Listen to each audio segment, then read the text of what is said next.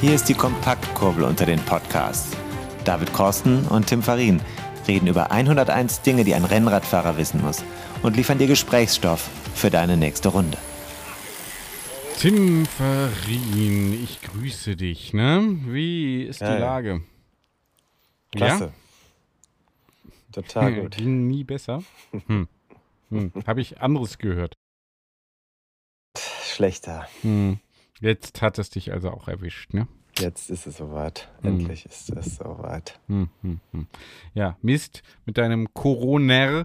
Vor allem, weil du ja eigentlich was vorhattest, ne? Sonntag. Ich wollte eigentlich äh, Bonn, Eupen, Bonn Mhm. fahren am Sonntag. Das ist jetzt ja erneut ein, ein Höhepunkt, der äh, hier mir genommen wird durch das Schicksal. Hm, hm.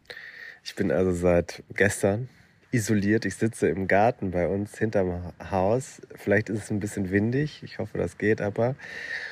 Und ähm, ich sitze hier und verbringe Zeit mit mir selbst und mit dir jetzt dankenswerterweise auch.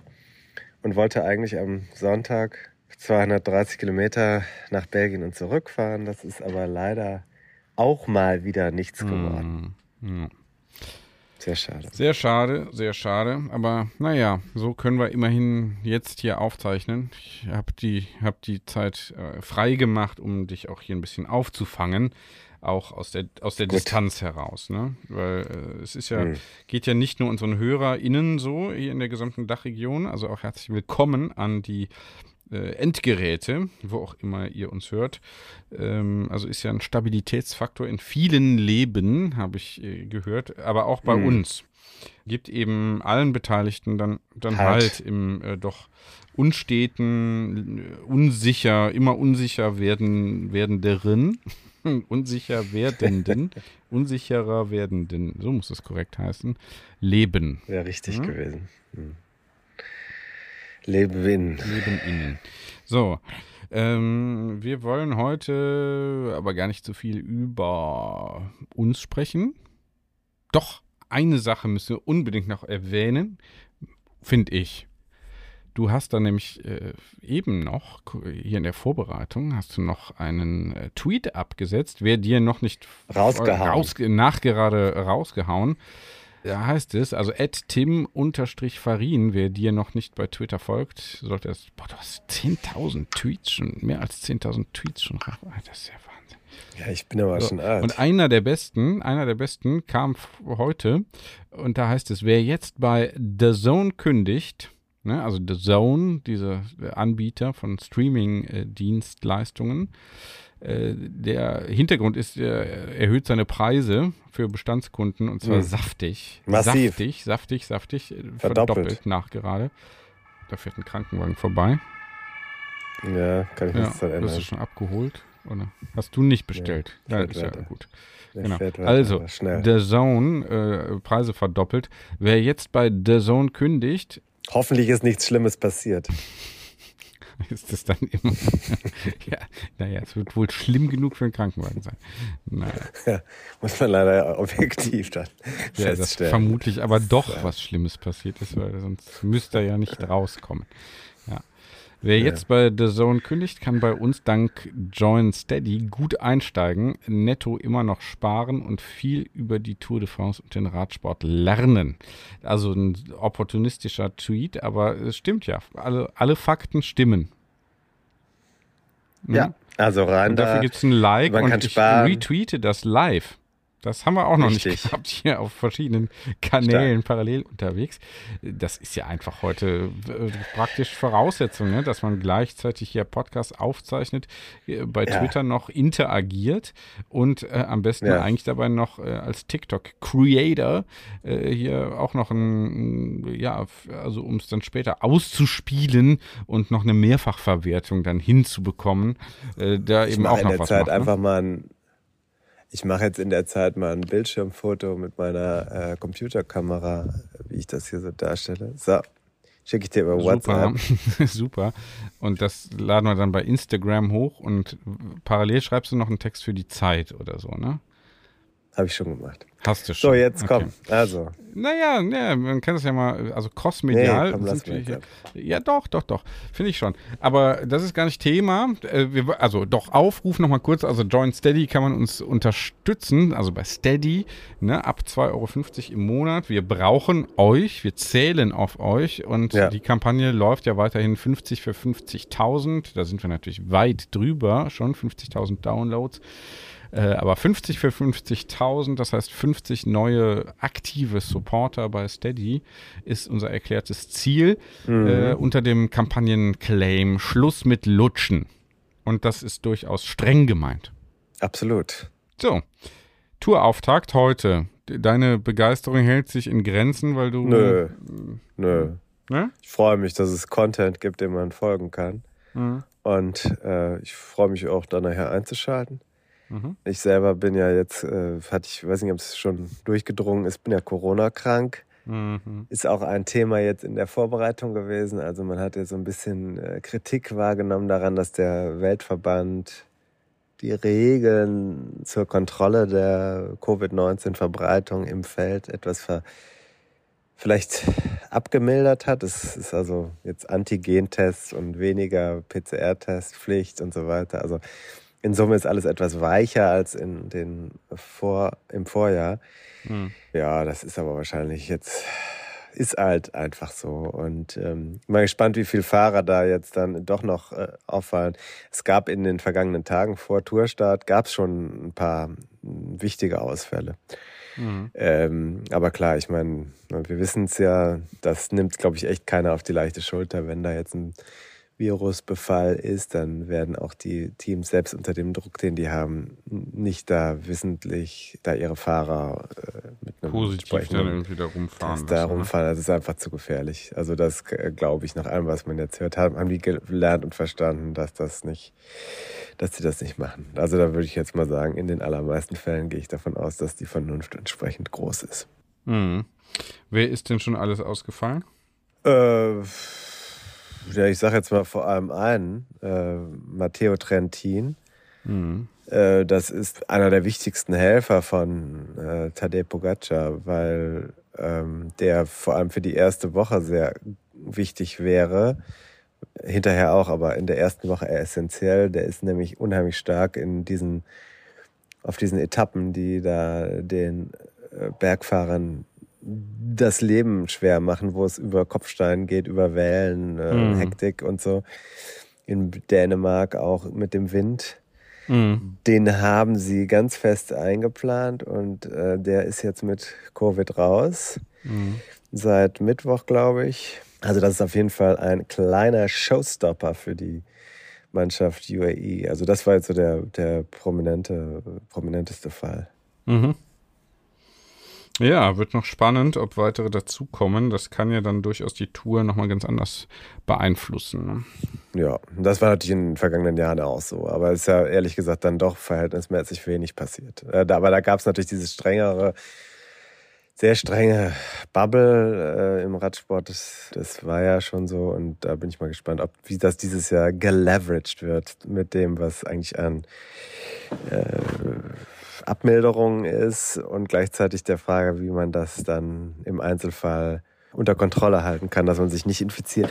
Also ich habe ein paar Fahrer gesehen, die jetzt sich zum Beispiel darüber ja, Sorgen gemacht haben, dass sie auf dem Weg nach Dänemark mit dem Flieger eben unter Leuten saßen, die keine Maske trugen und sie selber hatten die Maske. Solche Sachen habe ich gesehen. Das kann man ja verstehen. Stell dir vor, du fährst zur Tour de France und das wäre jetzt deine große deine große Sache im Jahr und dann äh, sitzt du in einem nicht für dich nicht kontrollierbaren Umfeld. Da kann man sich schon vorstellen, dass einem das äh, Sorgen bereitet. Hm, ja, klar. Ja, So, jetzt äh, hast du aber auch was vorbereitet. ja Mhm. natürlich. Mhm. Mhm. Sag mal, hast wieder ein Interview geführt, ne? Ich habe äh, mit Daniel Friebe gesprochen. Der ist einigen bekannt, einigen bestimmt unbekannt. Erzähl mal.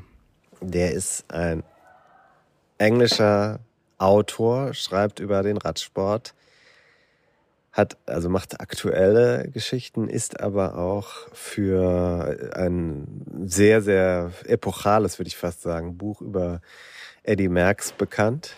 Mhm. Ein sehr gutes Buch hat er geschrieben.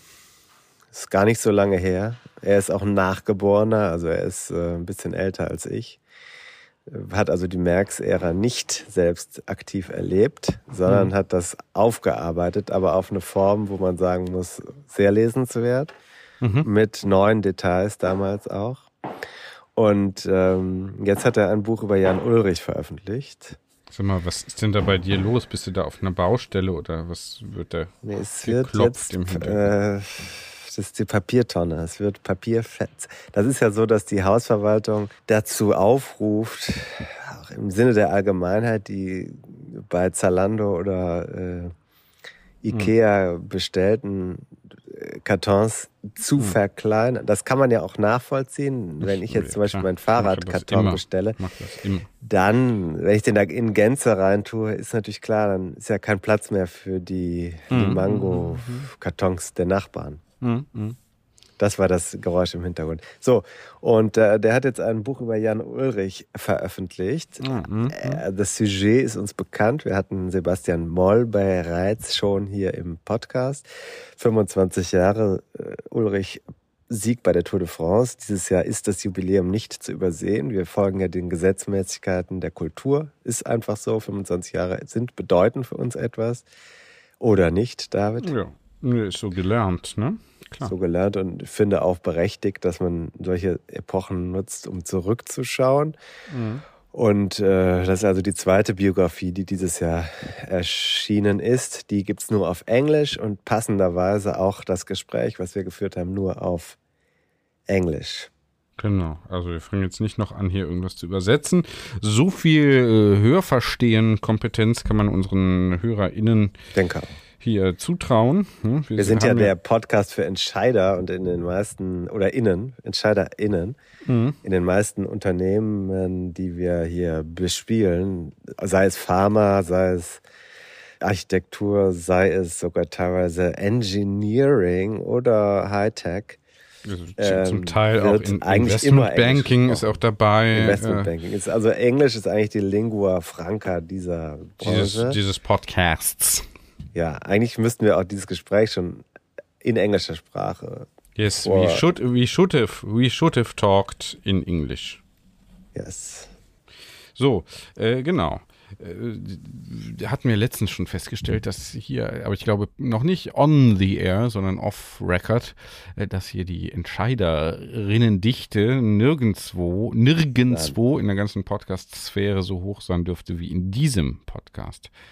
Zumindest eine Entscheidung äh, haben manche schon getroffen, bei manchen steht sie noch aus und wir halten das für eine sehr kluge, vorausschauende Entscheidung, uns nämlich hier bei Steady auch äh, entsprechend monetär zu unterstützen, um es nochmal gesagt zu haben.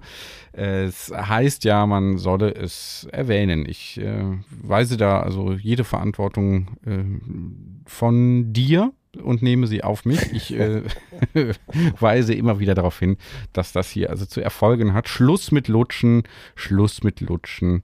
50 für 50.000, das ist die Kampagne, die läuft steady. 101 Dinge, die ein Rennradfahrer wissen muss. Der Podcast zum kleinen gelben Klassiker, der übrigens auch nach wie vor Gültigkeit hat. Und also die Inhalte sind nach wie vor korrekt, die da drin ja. stehen sind noch nicht veraltet. Ist eigentlich ein Evergreen, ein Longseller, deswegen auch zu Recht und immer noch verfügbar. In, in ich glaube, 27. Auflage inzwischen. Hör auf. Dritte. So, Daniel Free kommt jetzt das Interview Freebe. mit euch beiden. Freebe, für Freebe, genau. Bring es okay. jetzt, komm, hau raus. Ich, ich bringe es. So, jetzt kommt Musik und dann geht's los und wir hören ganz gespannt zu.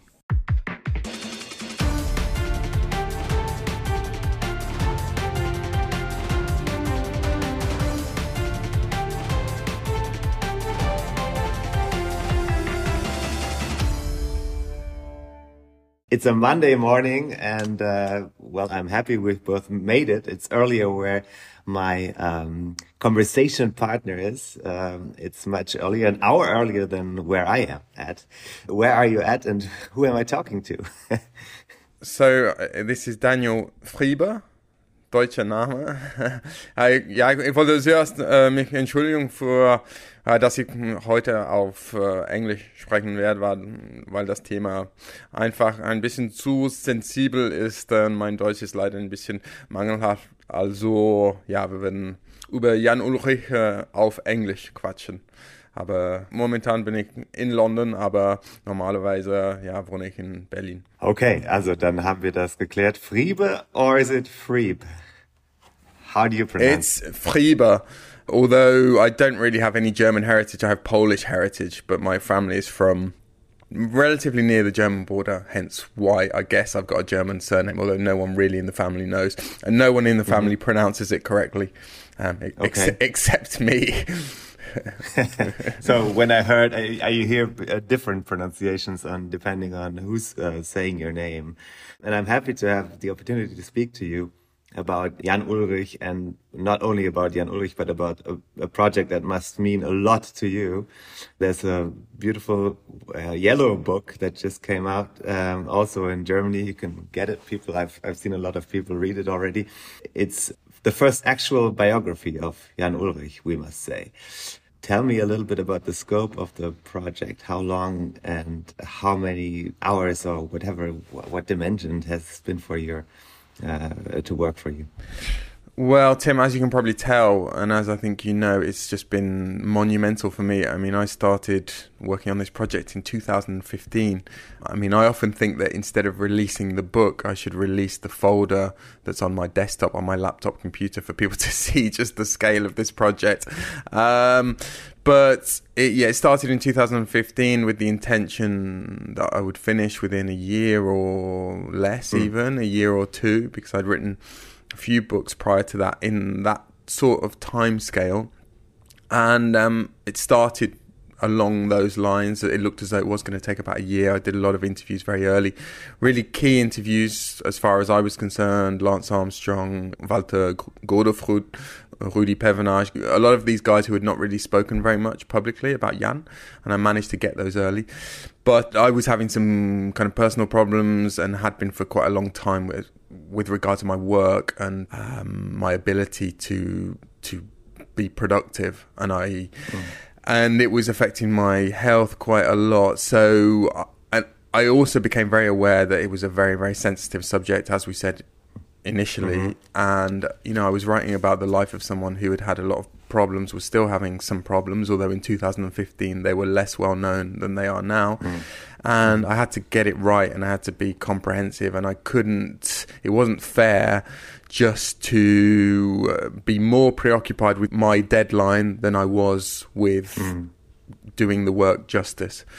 So mm. I sort of didn't really I didn't stop the project. I was always determined to carry on and to finish, but I thought that it would take another year. But mm-hmm. another year went by and then I was still working on it and another year went by and I was working on these Mm, personal issues as well. And then I, as I was sort of starting to make progress and get close to the end, then Jan had his very well documented problems in 2018, and that created mm. an, another roadblock really because, well, I had to cover them. I had to figure out how to cover them. I had to try to be, well, I don't think I would have felt comfortable bringing the book out in 2019, for example, mm-hmm. because too little mm-hmm. was known about his mental equilibrium and and yes. um, and I also I, I also needed to finish the story in the sense I needed to say what had happened in 2018 mm-hmm. and since 2018, and that was a that last piece of the jigsaw was a long process um, of mm-hmm. because uh, again the whole subject and Jan himself are very sensitive and I think still are to this day. I've read some criticism, well, that the authors, you're not the only one who's publishing a book right now. This year, we've also heard from uh, Sebastian Moll on this podcast. But I've heard the criticism that this is well timed and uh, authors are trying to make the most of of the 25 year anniversary of the Tour de France. Now it seems like in your case, okay, you've hit the right timing, but it's been a long going project and I don't know if there was any um, calculus to at least have it released for that meaningful anniversary. No, the, from my point of view, um, it was helpful for me because the publisher had been incredibly patient with me, and I was, was mm-hmm. very grateful for that. So it was helpful for me. I knew that finally this year in 2022 I would probably finish. And it was helpful for me to go to the publisher and say, "Oh, look, you know, it's the 25th anniversary of him winning the tour, so actually, it kind of works." Yeah. But there was absolutely no calculus, and you know, on on my part about that. The, the other thing I was aware of and I have been aware of over the last few months is that this period, these few weeks now, um, in these few weeks, there would be a lot of discussion about the 25th an- anniversary, and mm. there would be a lot of attention on that. And, you know, in some respects, that kind of reassures me, or it made me feel less nervous about the book coming out because I, I feel that it's one of many things, and, and it's a mm-hmm. conversation that is being had generally.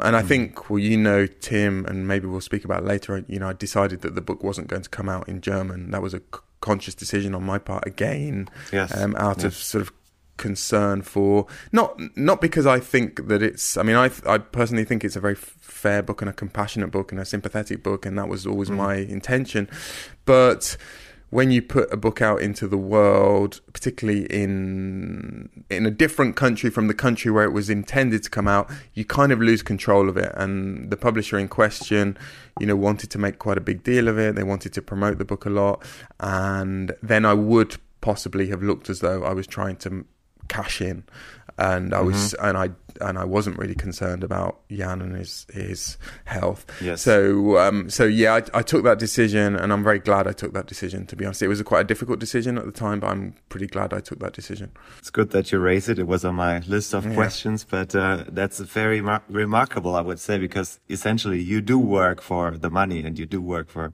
the commercial um, side of things. I do too. Everyone does because they want to sell their their art or their project or their their journalism and yeah. their books. Uh, and and you you you don't you decide, and that means that you have a certain a different look at at the personality you write about, at the person or the human being that you write about. Uh, you need to be careful with what you publish and which language you publish it.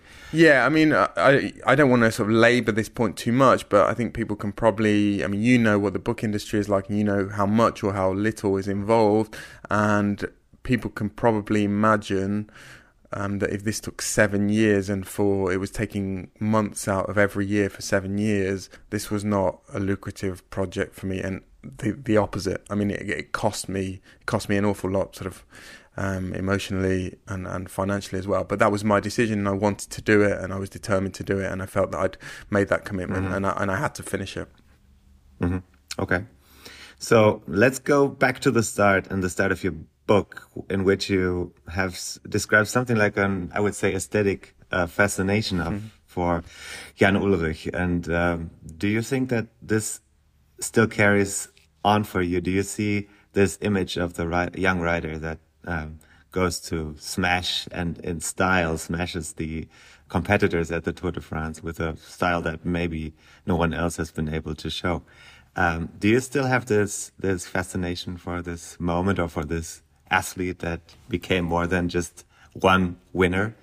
I, I think um, the the first years when you become infatuated with a sport or any or a, a type of music, the first sort of flush of in, infatuation, the first two or 3 mm-hmm. years, um, the, the, sort of images have a are almost on a kind of in a golden kind of bubble and they have a, a, magic they have a vibration that's that's different and it's more intense. And i talk about this in the book how things at that age seem to contain more and they mean more. And mm.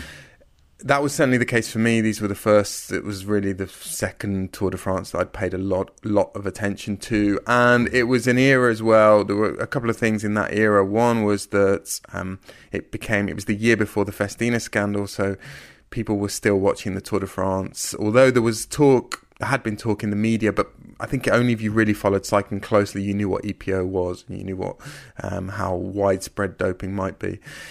Most people were watching the Tour de France with that sort of untainted awe and amazement, and the, the questions were not in the back of their head when they were watching, they certainly weren't in my head. So there was that, and also it was before obligatory helmets. Um, the riders often were they weren't even wearing sunglasses. Jan Ullrich that mm-hmm. day in Arcalis, he didn't he wasn't wearing a cap or sunglasses or a helmet, and you could see. You know, you could see his face, and he had this, you know, beautiful German national champions jersey, clean with no sponsors on it, and it was and it was a beautiful day and yeah there was a lot aesthetically about that day which really sort of encapsulated what i was at that particular time finding absolutely mm-hmm. mesmerizing about professional cycling and also you know in the uk and there are definite parallels with germany cycling was not a a big sport. It wasn't even a medium sized sport. It was a, a mm. fringe, a niche interest. And if when as a teenager you're discovering something that not that many mm. people are interested in, you feel like you're entering a secret mm. society mm. and it, it makes mm. it even more special. And that was the case for me. Okay. And that is still lingering somewhere. yeah. Yeah. okay. That also would justify a book that has a very I would say one of the best titles I've ever seen. um, I think the best there never was is something that points at the complex nature of of the phenomenon that we have. I, I would say, as maybe as a social scientist, it seems to be dialectic because it has uh, various uh, versions of the truth comprised. Um, what's your? I mean, I mean, we don't want to usually um, have artists explain everything, but um, maybe you can let me know um, how you intend this this title to to work, and why do you think he was the best there never was? What, what's the what's the point here? Well, first, a, a, slight confession. I kind of plagiarized. I kind of stole the title from a documentary, an ESPN documentary. I know, I know, oh, you do. You know that. I don't know. I don't know how many people know that. And so there was a a ESPN 30 for 30 documentary about a high school um, football player called Marcus Dupree, who was a yeah. phenom, a prodigy, and things didn't turn out the way that people expected them to turn out. And his career, he did have a career in the NFL, but it was a fairly, mm. I suppose, insignificant career. And it's a, a, kind of a sad story. And um, I didn't to be honest, I didn't spend a lot of time thinking about the parallels. I just, I love that documentary. I love the title, and it seemed to encapsulate a lot of the elements of the Ullrich story. But you are right. You know, you you can interpret it in, in different ways. Am I suggesting the best there never was? Am I suggesting that it was all a mirage? That actually what we were seeing didn't really, didn't truly exist? Um, you can interpret it in that way the best there never was, also in the sense that that was very much what was being said um, that he was going to be the best there had ever been, certainly after mm. that day in Arcalis. And it was really important for me. I was absolutely insistent that the cover image had to be that day in Arcalis mm. because the title almost relates and speaks to mm. that image and all those exaggerated predictions that came after that day, and I include uh, a lot of them in the book from people saying he would win 10 tours.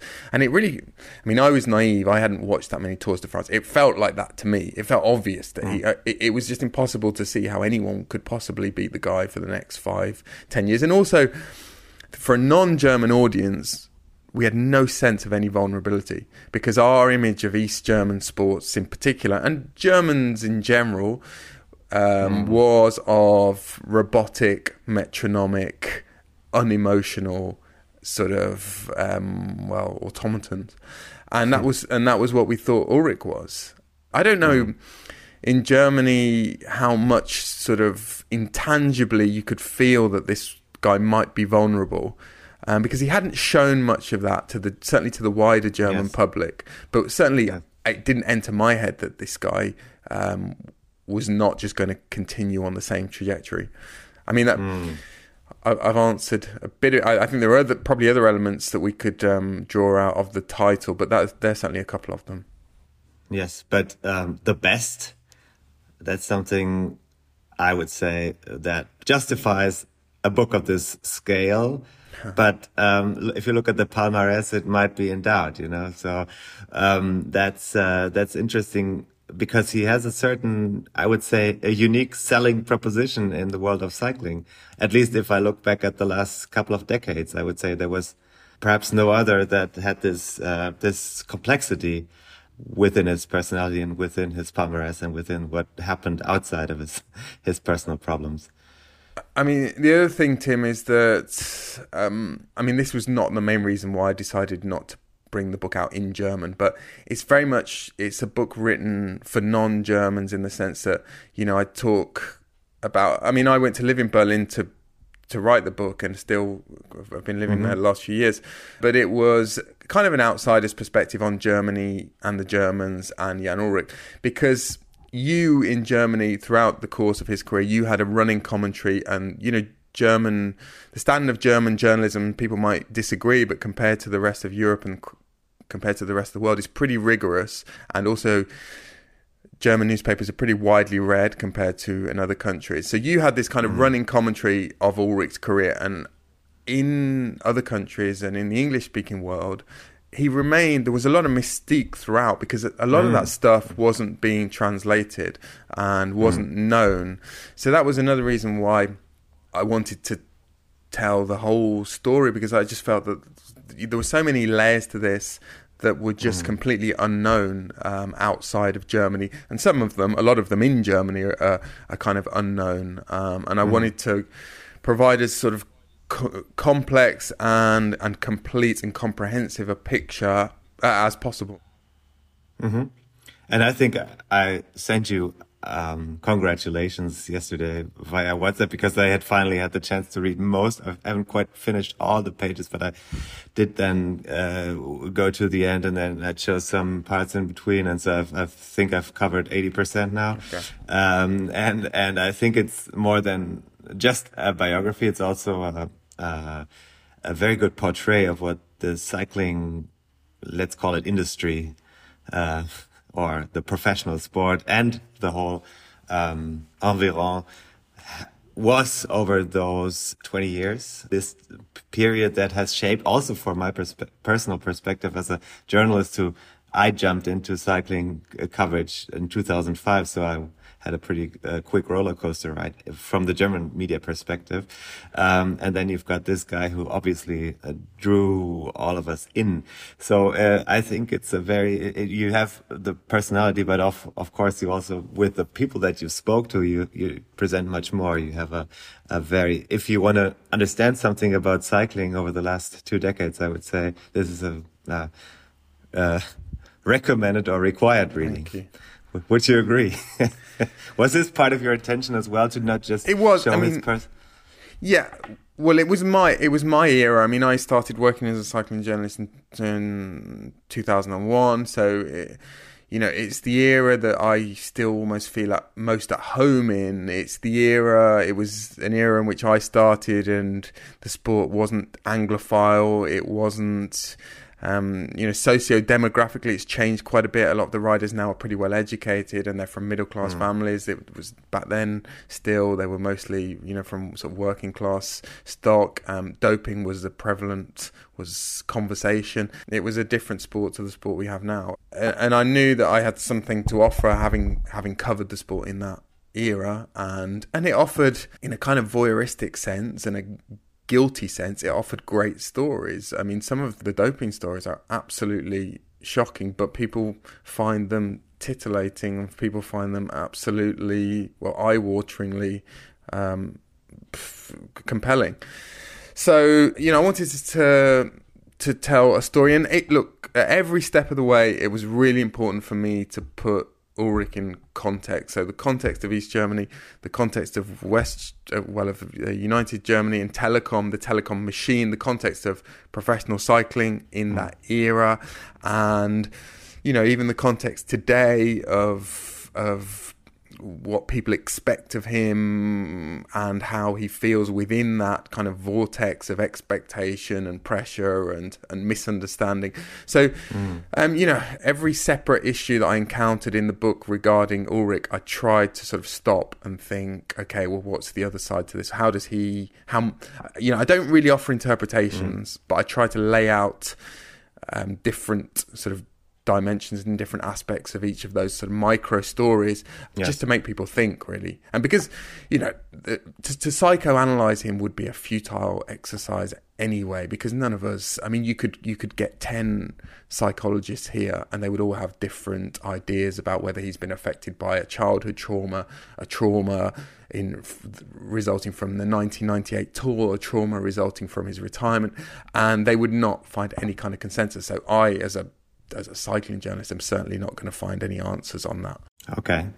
So that would be an obvious question because looking at the patterns or the things that uh, Jan Ullrich went through, starting with his, it's obviously a difficult childhood with his father, leaving with uh, violence in his family, with alcohol, uh, then going on through a system that was very, I would say, just uh, wasn't focusing on his personal characters, but was focusing on his performance as an athlete as a young kid. Then the breakdown of the socialist uh, regime, his prodigy, turning him into um, a hopeful for people that invest millions of uh, D-mark or then euro into, as you said, the Telekom machine. So he was seen as a mere vessel of for hopes of other people. So I was going to this um, to to try and get something out of you in terms of let's let's put it my way. I would say he never had a chance to mature as an actual character because he he was um, he he never had that freedom and he never had the people that actually let him breathe or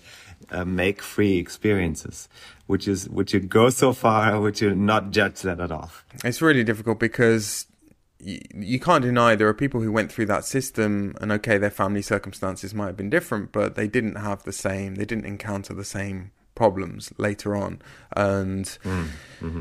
this the, the the access to new freedoms when the wall came down after the Wende and you know it didn't pose them the same problems as it it seems to have posed for him. But then I- I said psychologists or psychiatrists or psychoanalysts they wouldn't agree necessarily on the effects to, uh, the, um, the the extent to which he was um, he was impacted by you know his father leaving or his father being violent or or drinking. Um, but I you know statistically that you can't deny there is there's definitely a link between that kind of childhood and problems later on. So um, I think we can probably it's probably safe to assume that that has had some impact. Um, but you know, in the course of researching the book, you know, I spoke to people in Rostock who were who who would argue that he still had a good childhood and that he was he was surrounded by love and he had a series of it was it's kind of interesting this procession of father figures that he had one after the other. Yeah. Peter Sager, Peter Becker and then uh, Wolfgang Strohband and, and then you could argue Rudy Pevenage later. Um, so I mean my th- th- if we kind of jump ahead almost to the present day my impression of what has caused him the most problems is his inability or un- unwillingness or lack of confidence in communication and um, the inability to sort of establish a new narrative for his life and for his career. That you know we've seen it, it's been very obvious we talked about that era that kind of dirty era of professional cycling. The guys who have thrived in their lives thereafter are the ones who have been able to establish a new narrative for themselves both i think probably in, in their internal monologue with themselves hmm. and also in the public domain. So guys like you know rolf aldag or lance armstrong or david miller you know all different ways in which they've done it I think one common theme between those three also is the facility with language as well, and actual communication. And you know, it's hmm. quite striking that you know Rolf Aldag in 2007, in the week when probably Jan Ullrich should have confessed, the the week when all of the T-Mobile riders confessed, the the T-Mobile riders of that era, and that was a, I think that was probably the, the greatest opportunity of all.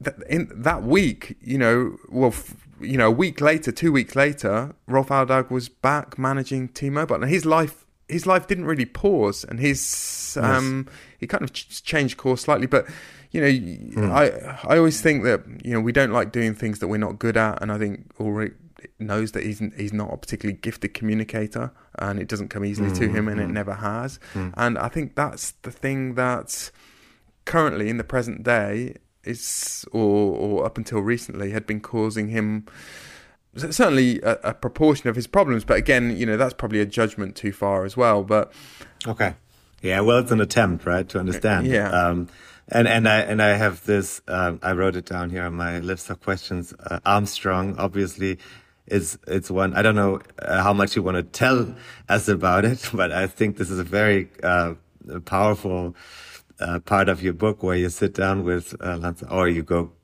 hit some balls with Lance yeah. Armstrong and then drink beer, and and he starts crying when he thinks back of Jan Ullrich communicating, which I think is uh, is maybe after what you just said, it's maybe even more powerful because that would be something that could move people. Maybe you, you can tell us what happened and, and why did he cry?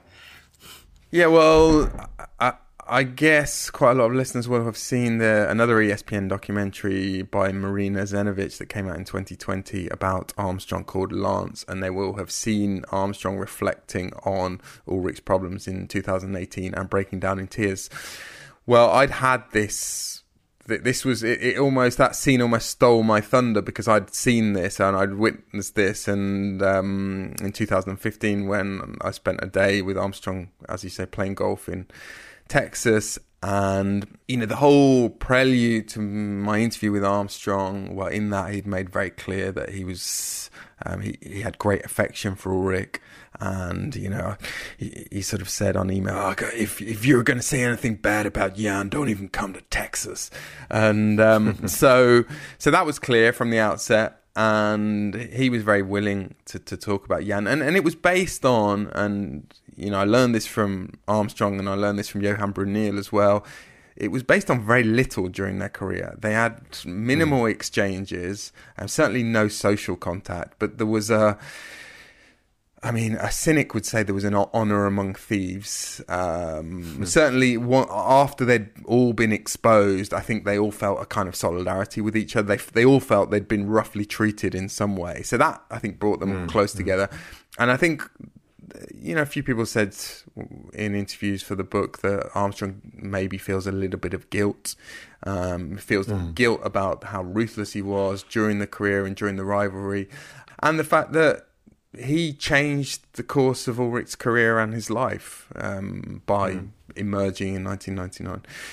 So anyway, yeah, after our game of golf, and we've been talking about Ullrich sort of on and off all day, he we went back to Armstrong's house and he sort of volunteered this his favourite Jan Ullrich story, and it was a story of the, when Armstrong first retired in 2005, and as a spontaneous request from Jan to speak at Armstrong's retirement party. Well, it was the, the victory party at the end of the Tour de hmm. France, mm. but it was effectively a retirement party. So Ullrich sort of showed up at um, at one o'clock in the morning at the Ritz Hotel in Paris, and um, very awkwardly and very well, not very expansively. There was a few words, but um, Ullrich sort of said, "Oh, you know, congratulations on a great career," and um, I tried to beat you but couldn't.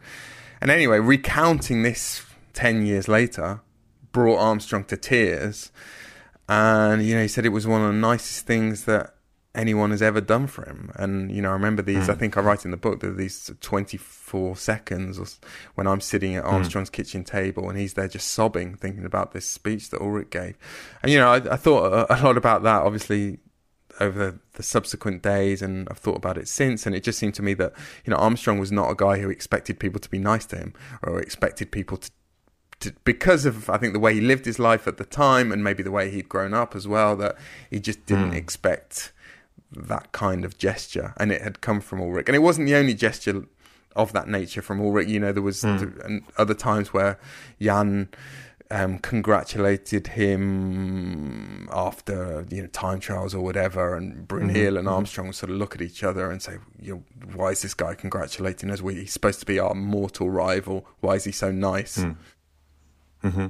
Obviously, I was trying to get to the the uh, present with this anecdote because there's still some sort of among, I would say, not only among journalists but among cycling interested people in Germany, and even among people that um, followed his career were fascinated by Jan Ullrich, there was always a, a feeling that he should be able to come to terms with his past by telling his side of the story and in a different way than he's done.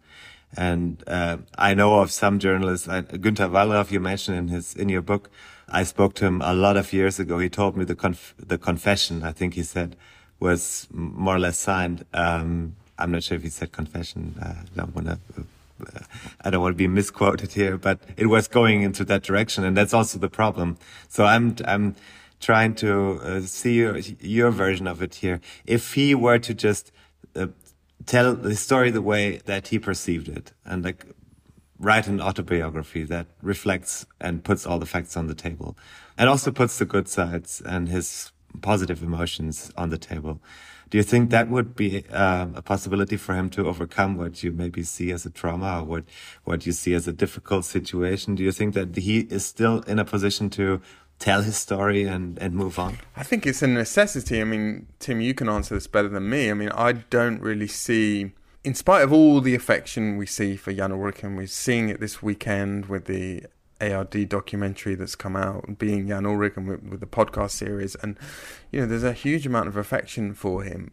In spite of that, I don't think Germany is ready and willing to completely embrace him again and just carry on and just sort of pretend none of it ever happened until he takes that one to us apparently simple step of just saying exactly what happened and, and, you know it's not enough to say what he said to you know focus and and he said he sort of hinted at a few in, in a few other interviews mm. since then oh I had contact with Fuentes mm. or I did what everyone else was doing um, people just want to get a sense of transparency and I think as soon as that mm. happens, the moment that happens, I think everyone can move on. And again, you know, I don't want to make presumptions about that, how that will affect his mental health. And but I can, I think you would say the same. I think we would all imagine that that would lighten a load and relieve a burden, and it, it would, you know, it would open up opportunities for him um, in in mm. public mm. life as well, earning opportunities as well,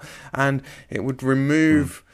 This embarrassment that hangs over the whole question and hangs over his career, and I, I'm really interested to see what effect some of these things that are happening right at the, at the moment on the 25th anniversary of his first tour win. I, am mm, interested mm-hmm. to see what effect that all has because, as I say, my my sense is that it's not it's not enough to to just wipe the slate clean. He needs to also be a participant in that. That is that's my sense. I mean, I saw it and I write about it quite a lot in the book.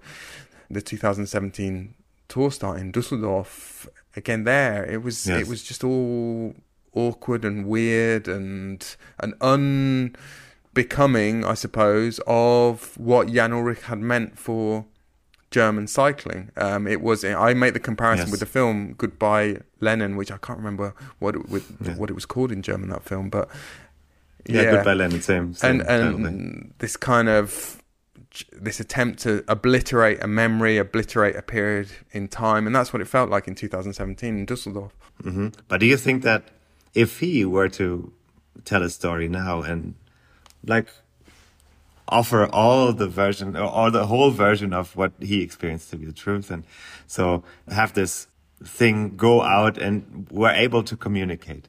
Do you think that the public in Germany now this is a broad statement? Do you think that we would we would be able to say, we don't want a confession, we just want a story, and we don't want to moralize you, we just want to understand you. What do you think? Do you, because from my experience, this person also puts on a showcase or in a showcase our moral obligations that we put to people that we uh, celebrate. So you you as German. Yes, yes. Uh, obviously, I'm half Swedish, but that doesn't matter too much. So I grew up here, and I consider myself, although not always happy mm. about it, but influenced by this, uh, obviously, by this culture, which um, has a hard time um, separating uh, morality and mm. facts. And, uh, and, and in the case of Jan Ullrich, I think this is one of the most interesting things to uh, the fallen angel aspect of uh, expecting a hero to be either completely clean or you just throw him out.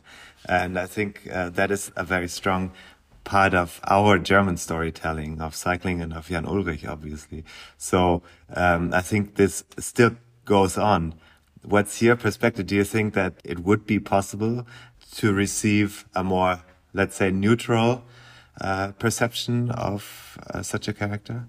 Hard to say. I mean, I'm sure you can come up with some good examples of people who have rehabilitated themselves in German public life who have at, one time been vilified or demonized, and whether through a very smart and savvy um, PR campaign or through their own skill or through a sudden outbreak of of compassion um, in the German public eye have been able to rehabilitate themselves.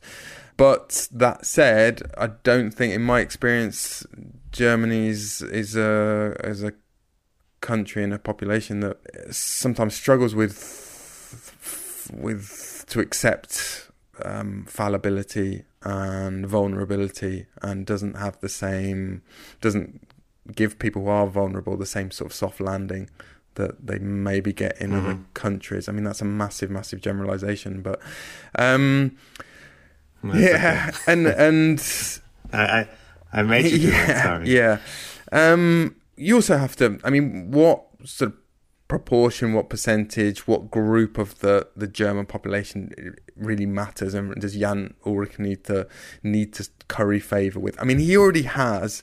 You can see it on social media, and it's almost become a bit of a joke and a bit of a meme. The whole Ulle war sauber and that whole joke and meme. You know, there's a there's already a huge contingent of people who believe that he doesn't need to do anything really and who are ready to embrace him but if you if you we're talking about mm. extending that to to the point where if a race, for example, the Rund um Köln want to want to appoint him as an ambassador, then it poses no problem. That's really the point that he needs to get to, I think, isn't it? He's never, he's not going yes. to conquer, he's not going to um, rehabilitate himself with absolutely everyone, but he needs to get to the point where he can sort of be reabsorbed into the German cycling community. And I think that confession. I mean, some would argue that even Armstrong has not fully. I mean, he can't go, he can't itemize every day of his career and say, this day I did this and this day I took this substance or whatever. But broadly, to, to just display a willingness to be transparent. And I think you feel that from someone. Um, I think people felt it from Armstrong to a large extent. I think that's the point at which you can mm. move on. And, and that Jan mm-hmm. would probably be able to to move on and to sort of mm-hmm. show that kind of vulnerability and um, that openness, which you know, as I said in the confessions that he's given so far, um, it's always been yes, it's sort of one two sentences, and then it's but. Um, I think that was a yes. terrible time in cycling, and we were, and I don't think I was doing anything unfair. And it's immediately defensive, and there's a big difference between that and mm. just being ready for whatever comes at you. It would be uncomfortable for a while because I know the rigor of German journalists and the rigor of people in Germany's own sort of moral self inquiry, and they would probably demand more from him than was demanded of Armstrong mm. or has been demanded of repentant dopers in other countries. So it, it would be uncomfortable, but I think he, he has to do it. Now, in closing, as you said at the beginning, one of the things that motivated you not to have a translation in German. It's sympathy for Jan Ullrich. That's correct, yeah. right? So, and if I look at the, if I see the book uh, and I see the the the epilogue and the way it, it, closes, I think we can tell that you have a very strong sympathy, and and it seems like you you have some optimism about the main character of your biography that that you show at the end of of the book. Would you say that you you hope to be able to be optimistic about him. It's not just someone who you write about, but it's someone you do care for. Yeah, yeah, absolutely. I mean, I cared before I started writing, and I and I talked about vulnerability. I think with with Jan, I think everyone senses the vulnerability, even if we don't know him well. Um, you know, that has been the underlying narrative of his story for a long time. That we we all feel that he's um, vulnerable, and and that explains a lot of the affection there is for him. Am I optimistic? I have to sort of defer to the people around him and what they say, and, and I think they're optimistic, but they're cautiously optimistic. You know, the the exact nature of his problems, the problems that he's had over the last three or four years, I know something about it as you do and as people in Germany do, but um, I don't. They're not problems that I experience myself. I mean, I have other problems, but I don't have those particular problems.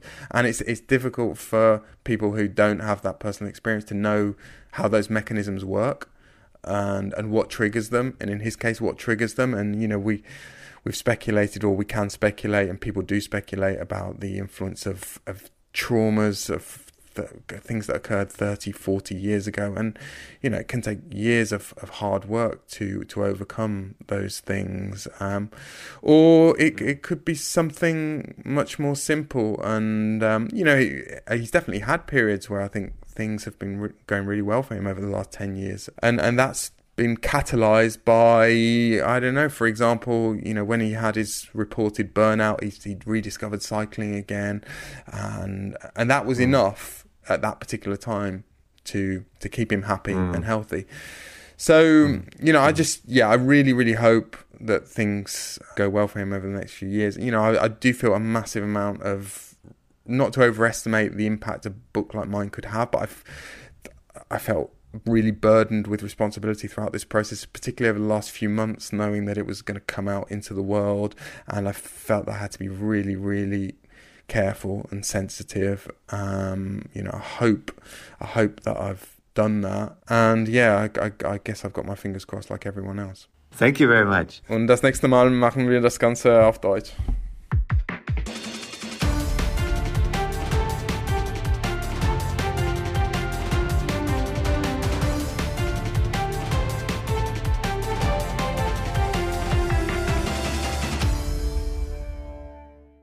Herzlich willkommen zurück zu diesem kleinen, feinen Nischen-Podcast. 101 back. Dinge, Dinge, äh, die Welcome einen, back. Äh, mh, mh. Rennradfahrerismus. Lass dich nicht durcheinander bringen. Don't let yourself uh, get confused. Bring through, through e each other. Mhm, genau. Correct. So, was nehmen wir denn jetzt mit? Ich würde sagen, interessant war, ich weiß nicht, wie du das so siehst, aber interessant war doch ja, so fast der Appell. Hm? Äh, dass er, ja.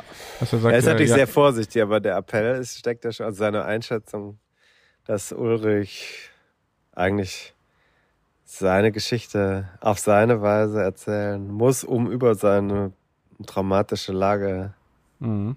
oder über, über, das Trauma, nicht die Trauma, über das Trauma hinwegzukommen. Das finde ich interessant. Das ist jetzt auch nicht der Erste, der das in der oder einer ähnlichen Form sagt, aber er Mhm. Hat sich ja sehr stark mit ihm und seinem Umfeld beschäftigt über jetzt sieben Jahre. Mhm. Und da steckt natürlich viel Wahres drin, dass man sagt, wie soll man denn, wie soll man weiterkommen und äh, auch insbesondere als öffentliche Figur weiterkommen. Das, mein, äh, Jan Ulrich wird ja nie eine nicht öffentliche Figur sein können. Er mhm. ist es nun mal geworden und es ist schwierig, ohne den Abschluss zu finden, aus dieser Nummer rauszukommen. Mhm. Deswegen ist diese Erzählung wichtig und ähm, das Lance Armstrong-Beispiel ist ja ganz kraftvoll. Ich habe mich in den letzten Wochen auch immer, immer wieder, ja, ich muss sagen, ich hatte, früher, ich, vielleicht darf man das offen sagen, ich, gewisse Antipathien für Lance Armstrong in seinem Auftreten und in der Art und Weise, wie er sich auch geriert hat gegenüber seinen Kollegen und so. Man muss mhm. jetzt aber schon sagen, dass er eine sehr positive Wendung genommen hat und eine, eine Haltung hat, die äh, nach allem, was passiert ist, und sagen muss, man muss, ich würde sagen, Mann, darf ich das so sagen, muss Respekt haben vor dieser mhm. Persönlichkeit, die eine starke Position entwickelt hat und die sich selber auch auseinandergesetzt hat mit dem, was war. Mhm, mh. Und dieser Mann weint dann also beim Erwähnen von Herrn Ulrich im Gespräch mit Daniel Freewe und das finde ich schon eine schon eine, äh, einfach eine, eine kraftvolle Sache. Also das ist, mhm. da ist, da ist halt schon mehr als das, was wir dann eben sehen, der, der, der Betrug und der Sportbetrug und die ganzen schlimmen Sachen, die wir am liebsten verdrängen würden. Aber das ist eben eine Geschichte, funktioniert so nicht. Die ist, die, die ist vielschichtiger und man muss irgendwie auch ertragen, dass das alles Teil dieser Geschichte ist. Also das Mhm. Gute, Schlechte und das dazwischen. Und das müsste Ulrich eigentlich mal auf seine Weise erzählen. Und ich glaube auch, das würde, das würden wir, wir würden das gerne lesen oder sehen. Mhm. Also Im Sinne eines äh, einer Selbstermächtigung vielleicht eher auch wieder und gar nicht mal so Ja. jetzt hier so inquisitorisch äh, mal Farbe bekennen. Erzähl doch jetzt endlich mal, wie es wirklich war. Ja. Und äh, um da jemanden dann wirklich an den Pranger zu stellen. Aber das ist wahrscheinlich auch das, was es so schwierig macht, ne? Weil äh, jetzt die letzten oder vergangenen 25 Jahre waren ja jetzt nicht gerade von äh, sagen wir mal vorsichtig, besonders differenzierter ähm, Auseinandersetzung Nee. mit der Person Jan Ulrich geprägt, wie zum Beispiel ja auch ein Tim Farin in der Zeit jüngst äh, äh, argumentiert. Ne? Ja, da ist natürlich jetzt ein Aspekt, den haben wir jetzt im Gespräch nicht so sehr hervorgehoben, aber äh, den hat Daniel in dem Buch auch ausgeschmückt. Der wohnt ja seit längerem in oder verbringt viel Zeit in Berlin Mhm. und hat sich auch auseinandergesetzt mit dieser Wahrnehmung des Ostens, Mhm. der D- Ex-DDR in der gesamtdeutschen Öffentlichkeit. Und ein Thema, was immer wieder vorkommt, ist dieses, es war nicht alles schlecht. Und dann kommt eben die öffentliche Korrektur nach dem Motto, nein, das kann man nicht machen, das ist Ostalgie, das ist Verklärung eines Regimes oder so. Mhm. Und äh, dem gleichen Muster würde auch Ulrich unterliegen oder könnte dem unterliegen. Er kommt aus dem Osten, er kommt aus einem System, was im Nachhinein als teils betrügerisch wahrgenommen wurde. Mhm. Wenn der jetzt seine positiven Emotionen äh, ja einfach ganz ungeschmückt oder ungeschminkt darstellen würde, dann besteht in jedem Fall die Gefahr, dass man sagt, du bist ein Revisionist oder du bist ein Ostalgiker oder ein Telekomalgiker oder jemand, der die Aufklärung verpasst hat. Weißt du, was ich meine? Also das ist diese, diese und die, diese, das ist eine historische Falle, weil natürlich äh, das dazu führt, dass immer stärker sich die Leute, die das Positive eben dann doch erlebt haben, weil das hat er ja erlebt, muss er ja erlebt haben, sonst hätte er es ja nicht gemacht. Diese Leute, äh, die werden sich zurückziehen und werden eben sagen, die blöden, wie soll ich sagen, Sieger der Geschichte, was, äh, Mhm. was wollen die jetzt von mir und mit denen muss ich gar nicht mehr reden. Also sind, ist man hier in einem Kreislauf, aus dem man so, so leicht nicht rauskommt. Ne? Also weil alles, was er sagen wird, ist, die Gefahr besteht auf jeden Fall, dass alles, was er sagt, im Nachhinein dann doch wieder korrigiert und mit einem Stern versehen werden muss. Mhm. Ja, ja, genau. Und da kann man dann die Zurückhaltung ja auch wirklich verstehen. Ja. Deswegen, ne, auch da äh, Vorsicht, ne, mit, also der hat es ja auch gar nicht so als Appell formuliert, ne, aber es schwang so, schwang so mit, ne, dass das vielleicht eine gute Idee sei, aber das ist dann ja doch nicht so ganz einfach hier, ne. Jetzt kommen die Kinder. Ja, Grüße an die Kinder. Kommen jetzt vorbei. Ja. Also wenn jetzt Kinderstimmen im Hintergrund zu hören sind, ist das so. Äh, Mhm. Du wolltest aufzeichnen. Ich habe gesagt, ich stelle dir meine Zeit zur Verfügung, aber bitte nicht beschweren, wenn jetzt wieder. Ähm, ich kann ja nicht mal Care-Arbeit machen, David. Mhm. Ich kann nur hier sein. Ja. Mal im Moment sein, ne? Äh, achtsam Ja. ist vielleicht ganz gut, ne? Wirst du mal zur Achtsamkeit gezwungen. Ja. Ja, okay, alles klar. Also, wir lesen, wir lesen das Buch, ne? Wir lesen das Buch, wir joinen bei Steady und das Buch ist auf jeden Fall interessant. Ich finde es sehr gut. Wer Englisch äh, lesen kann, der sollte das lesen. Daniel Freebe hat auch ein, eine sehr schöne Sprache, sehr, gibt sich sehr viel Mühe in der Erzählung Mhm. und äh, das ist sehr gut arrangiert, das Buch. Und es erzählt halt mehr als nur eine Geschichte über diesen Mann, sondern es erzählt die Geschichte einer ganzen Epoche im Spitzensport. Das ist ja auch nochmal relevant, dass da eben die Vorgänge dieses Systems aufgearbeitet werden in einer Form, wo man dann, wenn man das auch mitverfolgt hat, schon auch nochmal mit den Ohren schlackern kann, was da alles passiert ist in diesen zwei Jahrzehnten. Das ist schon ein sehr starkes Buch über diese Ära des Spitzensports. Mhm, mhm. Also, Tim Farin mit einer absoluten Leseempfehlung hier an Ja. unsere HörerInnen. Mhm. Ja, und Hörer. Und Hörer auch. Und Hörer sogar auch. Sehr schön. Mhm. So, ich greife jetzt zum Hörer und bin weg. Alles klaro, ne? Dann mach's gut und äh, ja, Grüße. werd gesund, ne? Das geht ja von selbst. Ciao. Mhm. Ciao.